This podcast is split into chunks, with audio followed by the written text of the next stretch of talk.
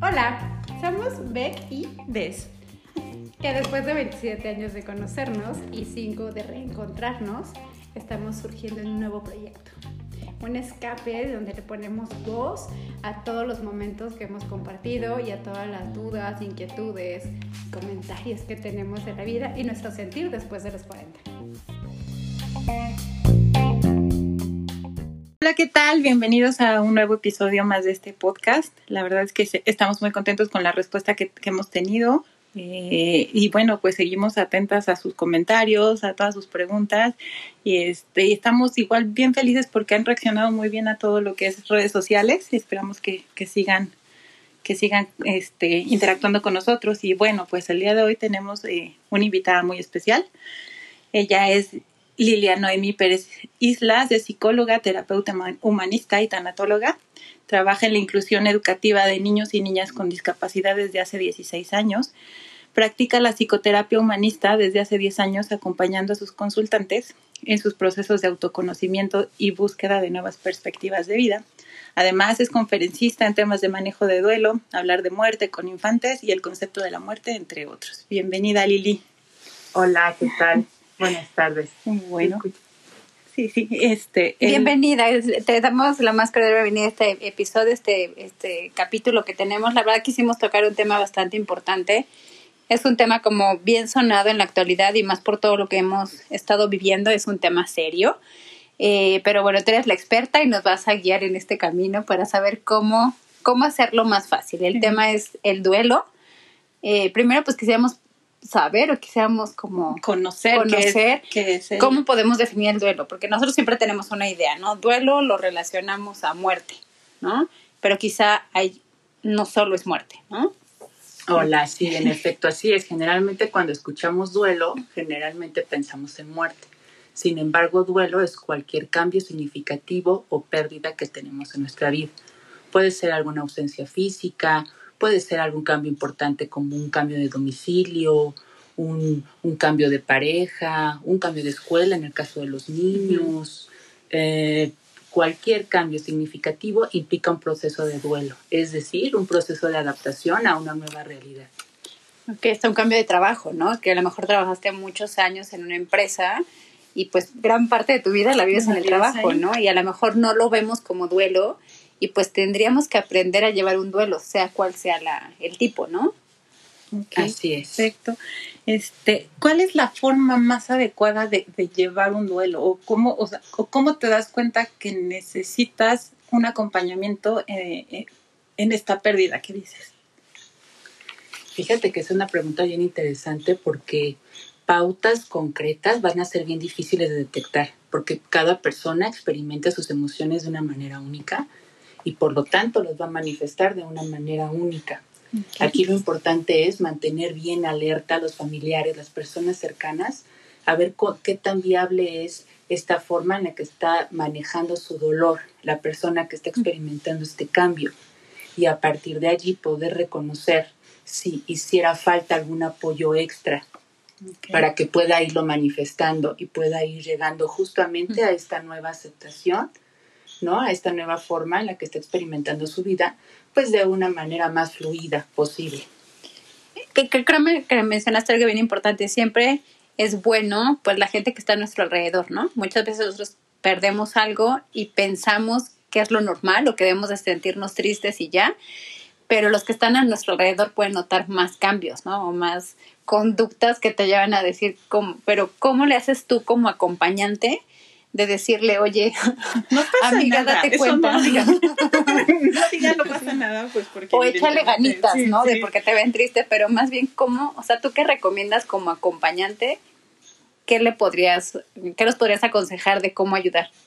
Bien, pues mira, alguna de las pautas en las que podemos como acompañantes darnos cuenta si por ahí hay foquitos rojos es detectar si a lo mejor si la persona está pasando por la pérdida y está dejando de hacer totalmente las cosas que le gustan, si está perdiendo este interés por la vida, si está dejando de hacer las cosas básicas como tal vez ir a su trabajo, tomarse una ducha, comer, ¿no?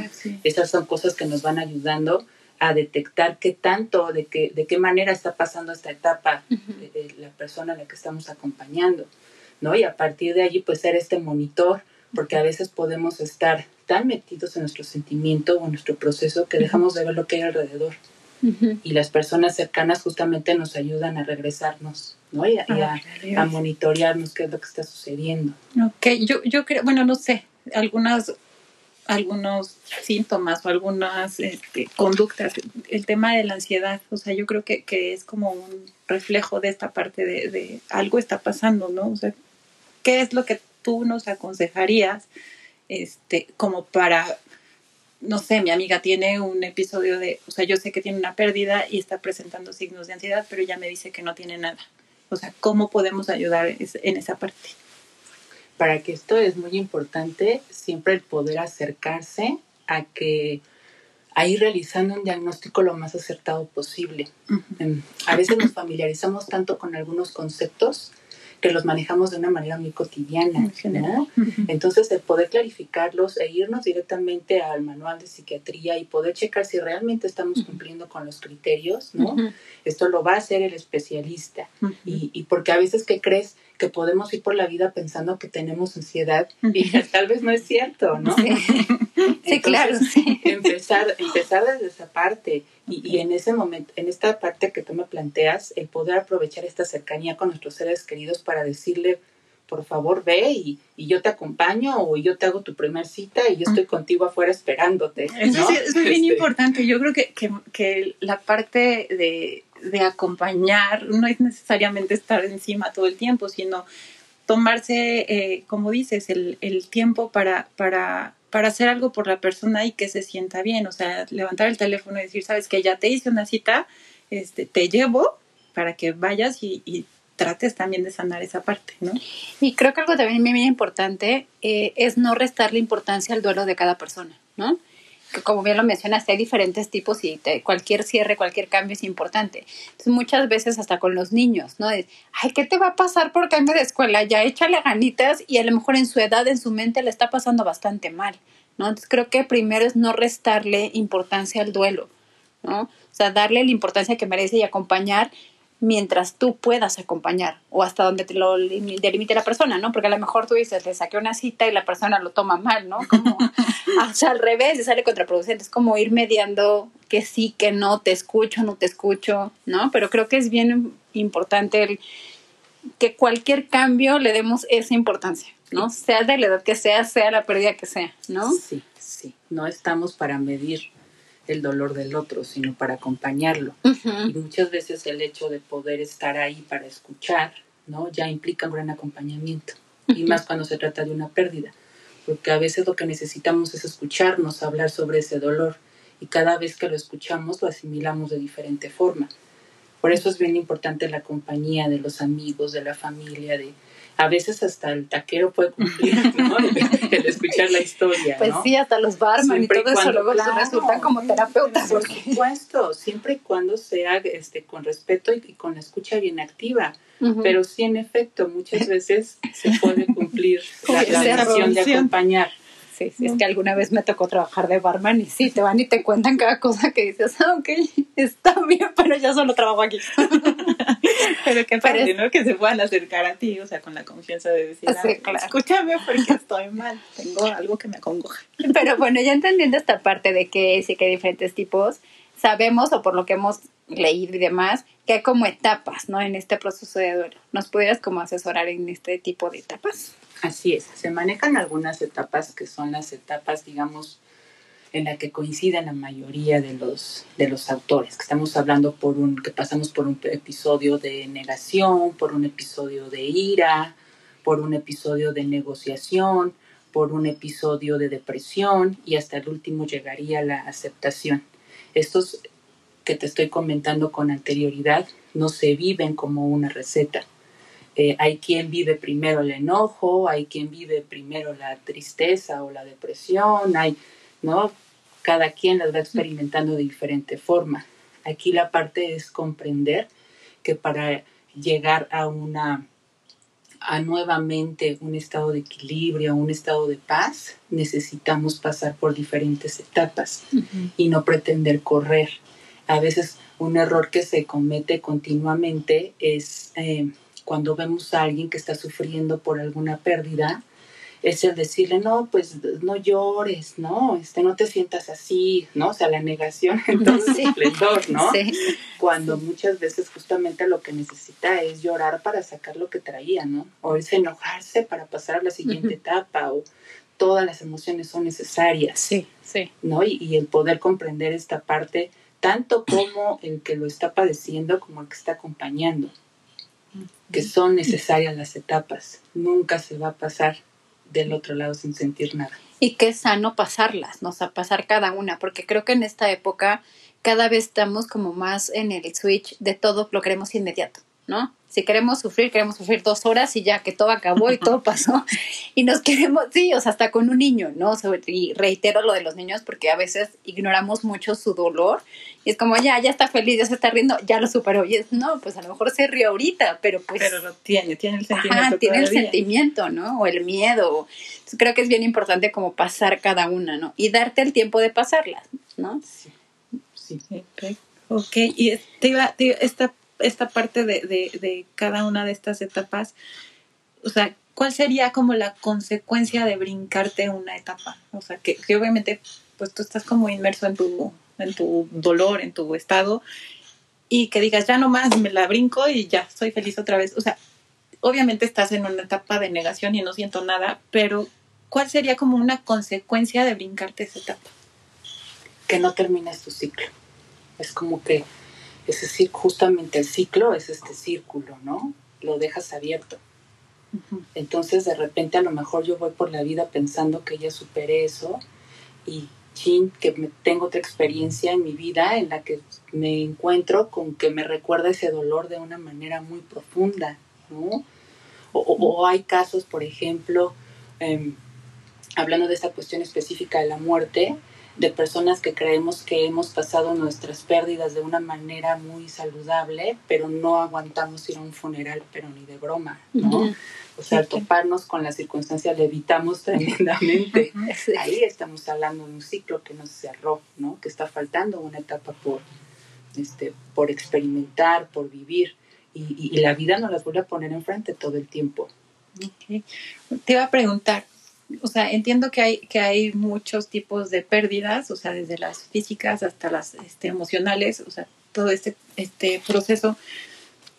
Pero a tu, a tu entender, ¿cuál sería como de las, de las más difíciles de, de, o sea, obviamente las personas no sienten igual, ¿no? Pero ¿cuál sería de las más difíciles de, de, de sobreponerse? O sea, tú en tu experiencia que nos digas, oye, pues es que una, una pérdida de este tipo es muy difícil y obviamente necesitas acompañamiento, Ajá, acompañamiento profesional. ¿Cuál sería?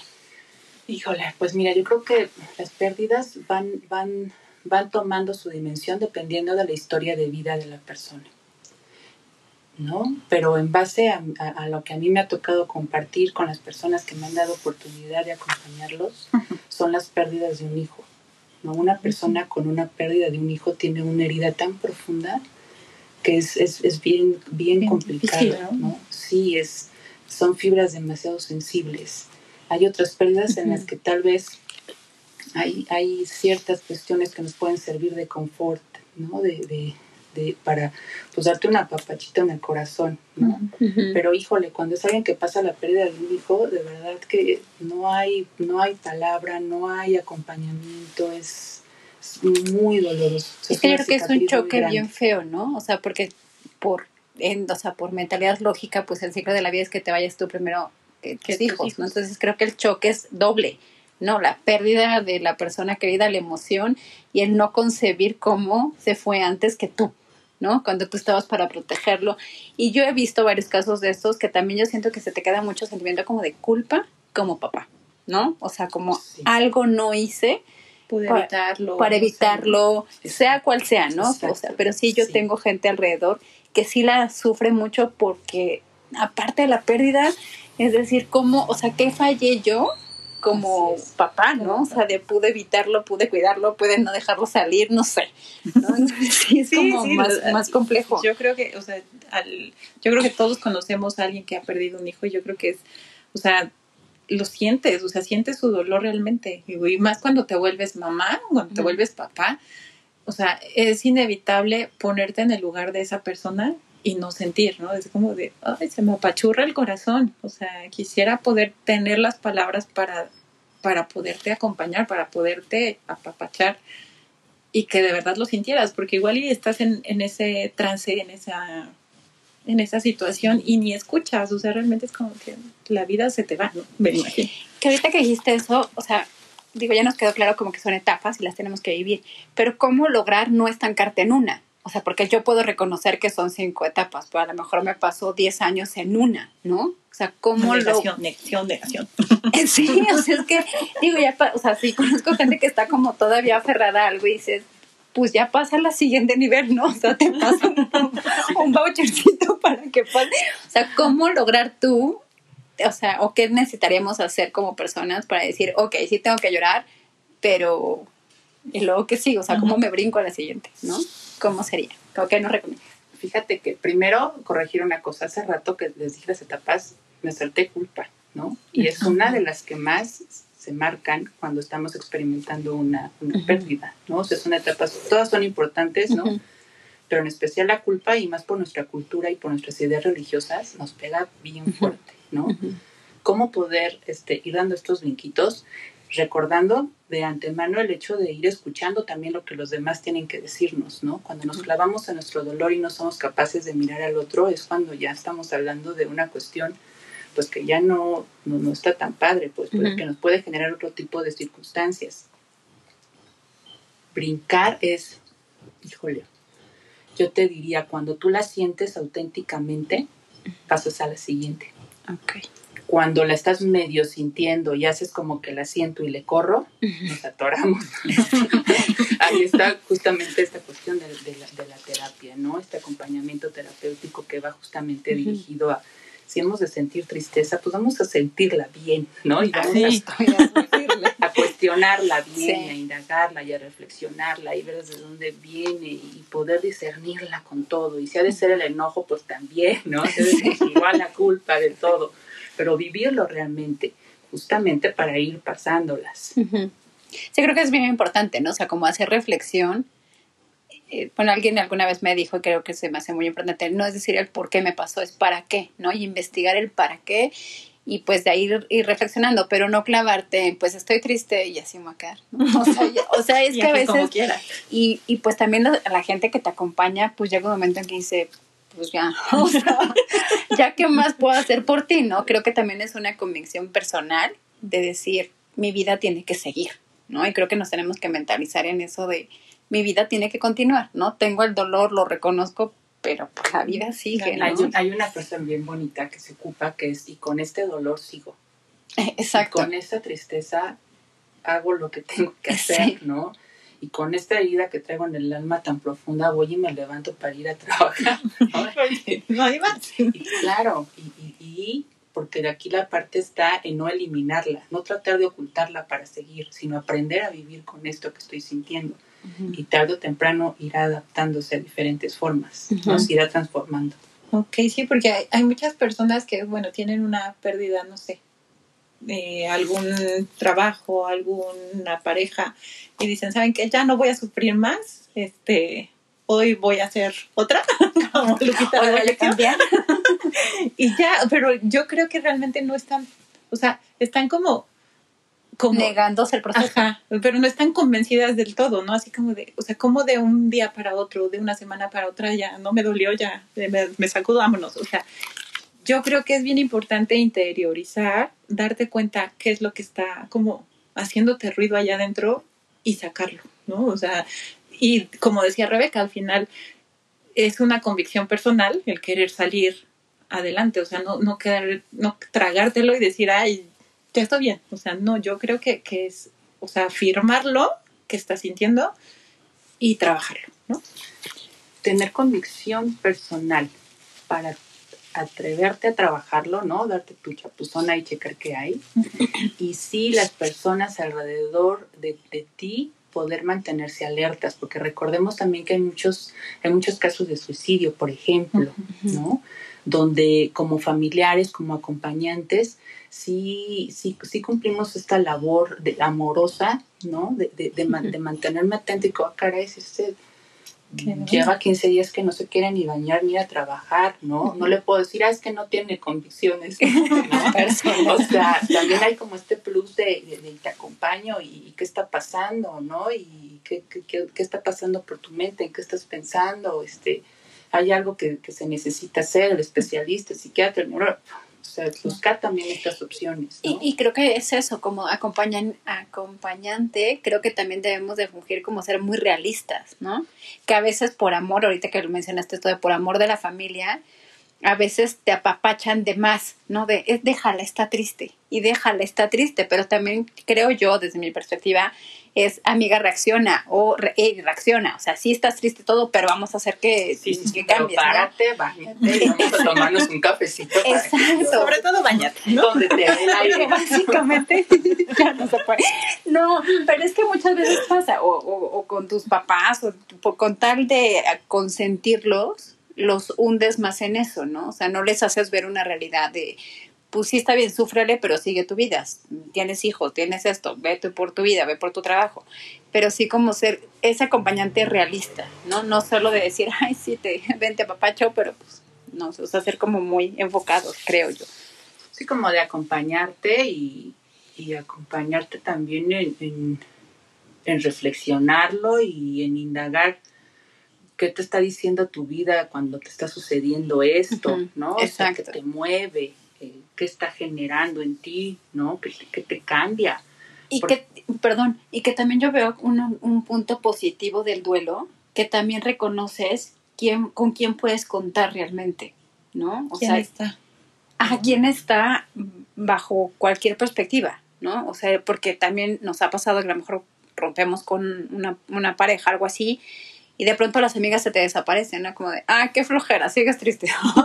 Ahí te lo cuando estás feliz, ¿no? Y dices, híjole, o sea, cuando a veces nos ha pasado, decía a mí, de que le digo, es que solo quiero que me escuches. Ya sé que mi historia la has escuchado un millón de veces, pero no quiero, no quiero que me digas nada.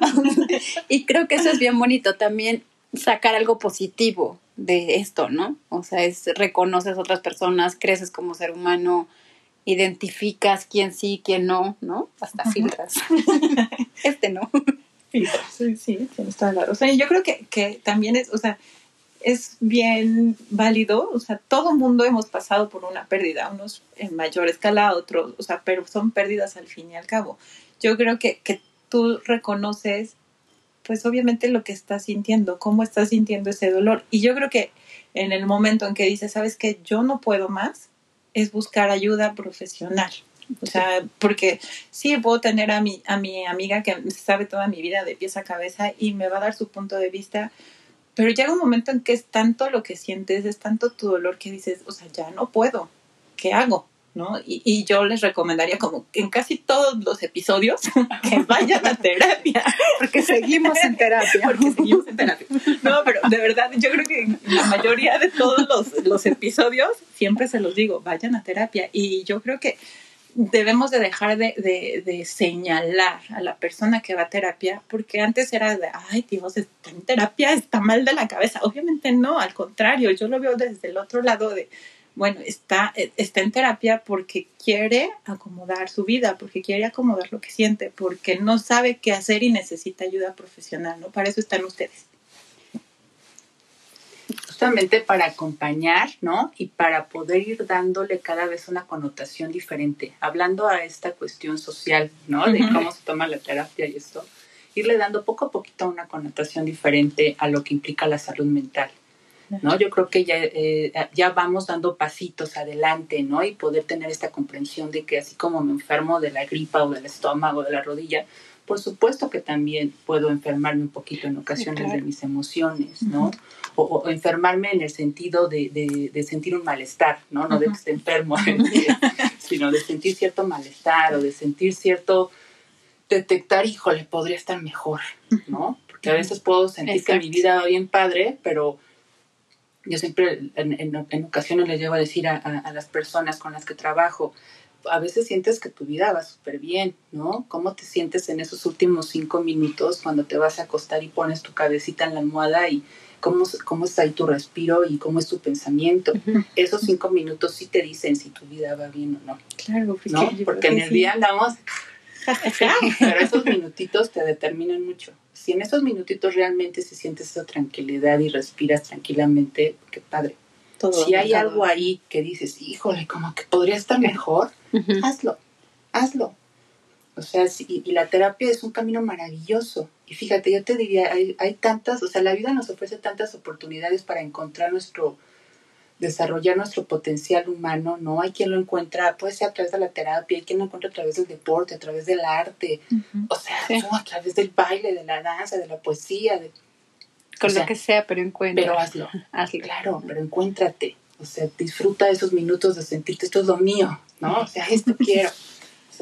Y mira, súper interesante lo que, lo que mencionas, porque muchas veces pensamos, una, que la terapia es como, ay, ya está mal o ya está loca, no sé, ¿no? Y dos, pensamos que el día de terapia es cuando pasas por una depresión o por un momento triste. Y realmente no tendría por qué ser así. Es como una revisión médica que te haces anual de lo demás, pues también tendría, tendría que ser la salud mental, ¿no? Porque pues te ayuda a acomodar muchas cosas desde otra perspectiva. Entonces creo que es como quitar también ese prejuicio de, digo, yo no voy al dentista solo cuando se me pica una muela, o sea, tendrías que ir a revisión anual, ¿no? Como preventivo. Porque aparte la, el no tratarte la salud mental puede acabar en algo físico o sea, en un desgaste físico y en una enfermedad física, ¿no? Y que te puede escalar a, a, una terapia de psiquiatra que ya a lo mejor te van a medicar y entonces por no hacer algo preventivo, ¿no? Toda emoción no expresada se queda atorada en nuestro cuerpo, ¿no? Y esta parte de la terapia es como un escaneo, ¿no? Para checar ahí, ver, ver cómo andamos, ¿no? Y, poder ir mm, encontrando otros caminos para, para expresarte, para para descubrirte, porque la terapia es eso, a fin de cuentas, un, un camino de autodescubrimiento, ¿no? Y el terapeuta te, te acompaña, pero quien, quien se está descubriendo, quien se está encontrando, eres, tú. Claro, Y aparte hasta como que es una responsabilidad, bueno, desde mi punto de vista es una responsabilidad, yo voy a sacar cita ahorita, este, es una responsabilidad humana más si tienes hijos, creo yo. ¿no? Porque el hecho de que también a ellos les inculques que también tienen que ver por su salud mental, creo que es algo muy valorable, ¿no? Y que les quitemos ese prejuicio de solo vas a ir cuando estés deprimido, ¿no? Cuando me muera vas a ir a terapia, no, mijo. o sea, que vean que es, un, que es algo cotidiano y que es algo saludable. Y si te estás bien tú, pues tú también les vas a transmitir algo bueno a tus hijos. Claro, claro. Y que el querer conocerte, conocerte y el querer darle un toquecito más a tu vida no implica que tengas ningún problema, ¿no? Exacto. Al contrario, está padrísimo que tú busques algo más en ti, ¿no? O sea, qué padre que dediques parte de tu vida, parte de tu tiempo a, a, retroalimentarte, ¿no? A, a checar tus pensamientos, dónde andan, dónde están tus emociones, este, qué estás diciendo. Sí, claro, conectar un poquito lo que dices con lo que está, o sea, lo que piensas, porque a veces nada más sueltas así, te vas sin filtros, ¿no?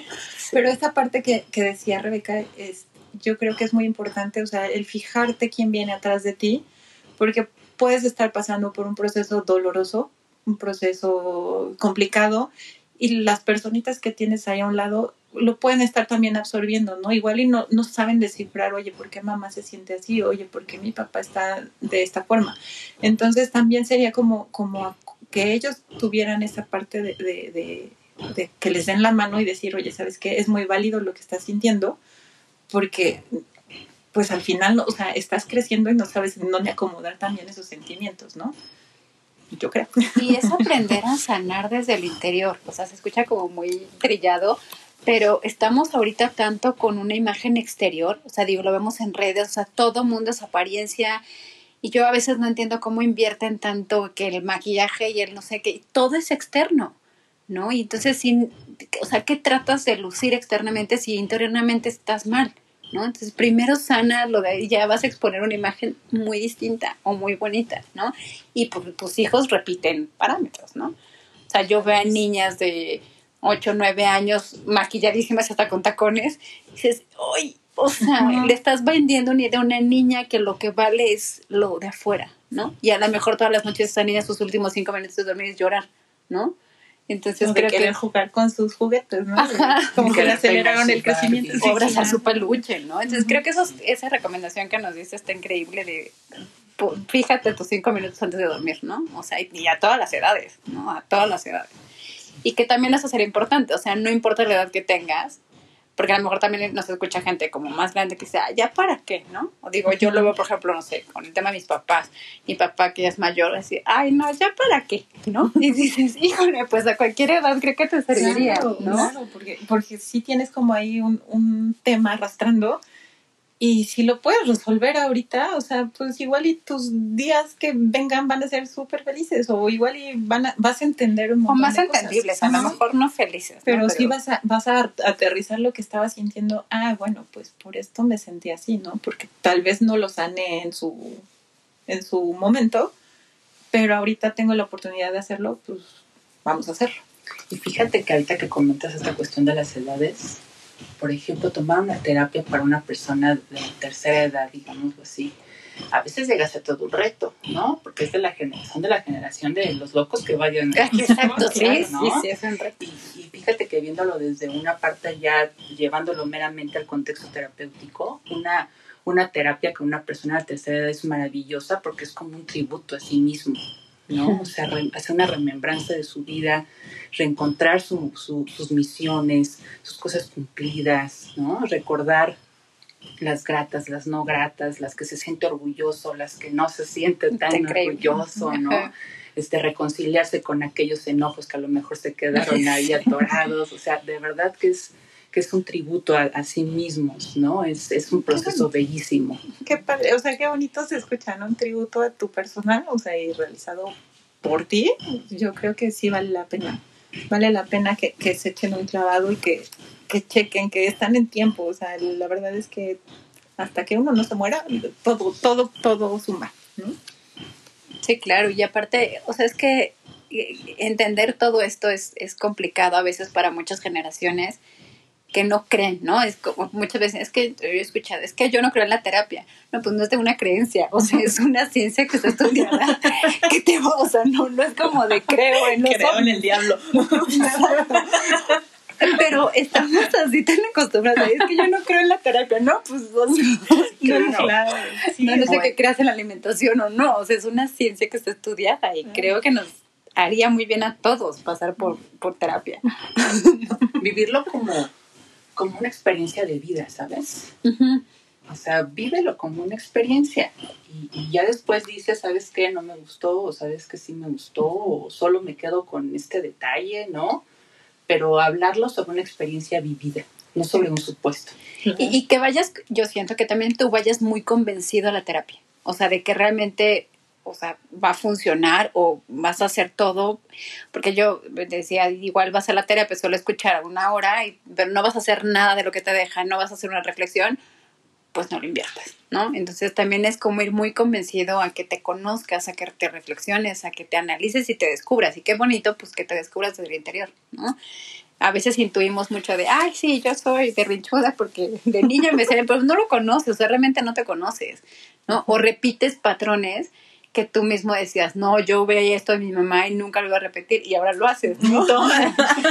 sí, o sea, lo haces hasta las mismas palabras, dices, chispas, algo tengo que mejorar, ¿no? sí, claro, claro, al final, al final es, es, es, reconocerte y ver pues que anda como por ahí medio perdido y, y, y tratarlo, o sea... O por lo menos entenderlo, ¿no? Ajá, no lo vas a encontrar, pero dices, ah, ya entendí por qué, ¿no? Ponerlo, ponerlo en palabras. Exacto. ¿No? O sea, ponerlo en palabras y, escucharte.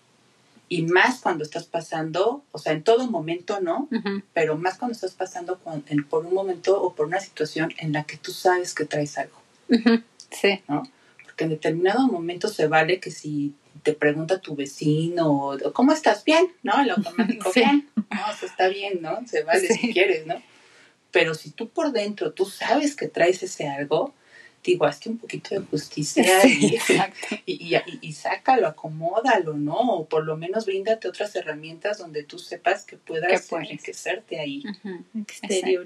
Y mira, dijiste algo ahorita que, que me llamó la atención y estamos como motorizados a que siempre que le dices a alguien cómo estás bien y el día que te contestan mal es y ahora que te contesto ¿qué le pasa? manitas, ¿no? O sea, y a lo mejor sería lo más honesto, ¿no? Decir, ¿cómo estás? Me siento triste, ¿no? Que era lo que ah. hace poquito te comentaba con mi hija de tres años, digo, a su edad, me encanta su honestidad. O sea, ella sí la puedes ver muy seria. Dices, ¿qué tienes? Estoy enojada le digo, qué padre que identifiques tu emoción, o sea, está increíble, ¿no? O sea, que no siempre vas a estar feliz, o a veces está tirada en el sillón y yo, ¿qué tiene? Estoy triste, porque no sé, pero tengo ganas de llorar, y yo, llora. O sea, pero a mí me sorprende su capacidad, digo, a los tres años, que sí identifique, pero pues así tendríamos que ser todos, ¿no? O sea, si yo te digo, amiga, ¿cómo estás? pues no intuyo que me va a decir bien, ¿no? Y si me dice mal, bien, pues, amiga, todo bien. ¿Qué respondo? En terapia. Estoy en terapia. Yo creo que, fíjate que así nacemos, pero no lo vamos mutilando poquito a poquito. Pues, por la cultura, ¿no? O sea, como que es cultura que siempre digas estoy bien, estoy bien, estoy bien. Por eso hay, hay una broma entre terapeutas que justamente es esa, ¿no? Este, voy a terapia para recuperar mi infancia, porque ya era pero me lo quitaron, mira, voy a terapia para recuperarlo, ¿no? qué bonito, qué bonito. Pues sí, porque ya lo traes, o sea, de, chiquito. Es que es una conducta adquirida, o sea, al final tú a un niño siempre que lo ves llorar es no llores. Y es, no? ¿por qué no? o sea, déjalo. Digo, claro, a veces se hacen dramas que no tendrán razón de ser, pero es como les, les vamos limitando las emociones, ¿no? Y como que tenemos en mente que el estar bien es estar feliz siempre y pues no puede estar feliz siempre. No, es, es antinatural. Es natural, claro, es imposible.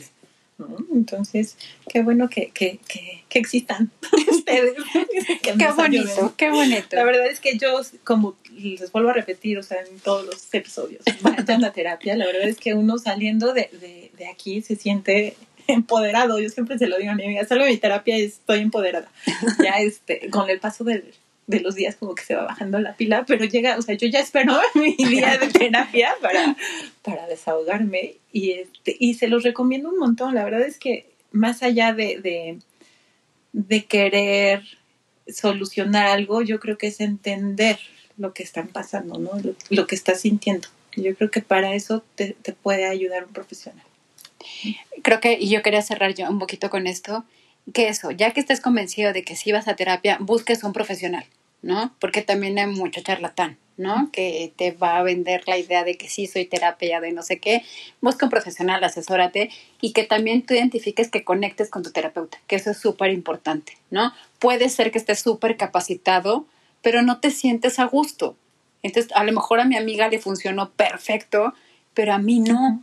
¿No? Y no por eso digas, ya no sirve la terapia, ¿no? Es de, pues busca, busca opciones, ¿no? Excelente, por supuesto. Sí, tener siempre en mente, que, en mente que este proceso de terapia es para mí y que el terapeuta es un facilitador, ¿no?